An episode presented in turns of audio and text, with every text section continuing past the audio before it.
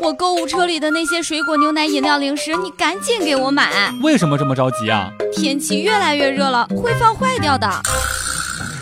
笑不笑由你。今天尴尬了，同事过生日，吃完了烤全羊之后，开始吃蛋糕。一个朋友给我切了一块，并且自然的配上了一把叉子。另一个男同事以为我没有叉子，急切地问：“要叉吗？要叉吗？”我赶紧回答说：“不要叉了，不要叉了。”瞬间，整个空气都凝固了。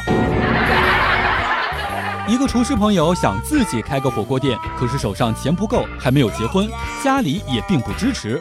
晚上请我们一帮朋友喝酒的时候，举起酒杯，客气地说：“哥儿几个，有钱的出钱，没钱的出人，咱不强求。”然后一顿饭吃下来，火锅店还没有开业，刷碗、跑堂、服务员什么的都招满了，现在就差钱了。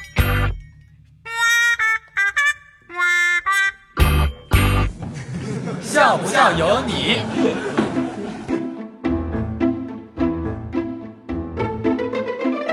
世界允许一部分人先富起来，然后富人们就研发了游戏和社交软件，以防止剩下来的人跟着富起来。你们说，在夏天减肥的成功率到底有多少呢？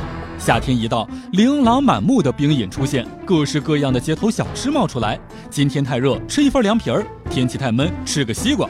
微风习习，今天晚上适合在阳台上面烤点肉串吃，加一沓生蚝更好。想想看，减肥多难呀！天越热，晚上的夜生活就越丰富。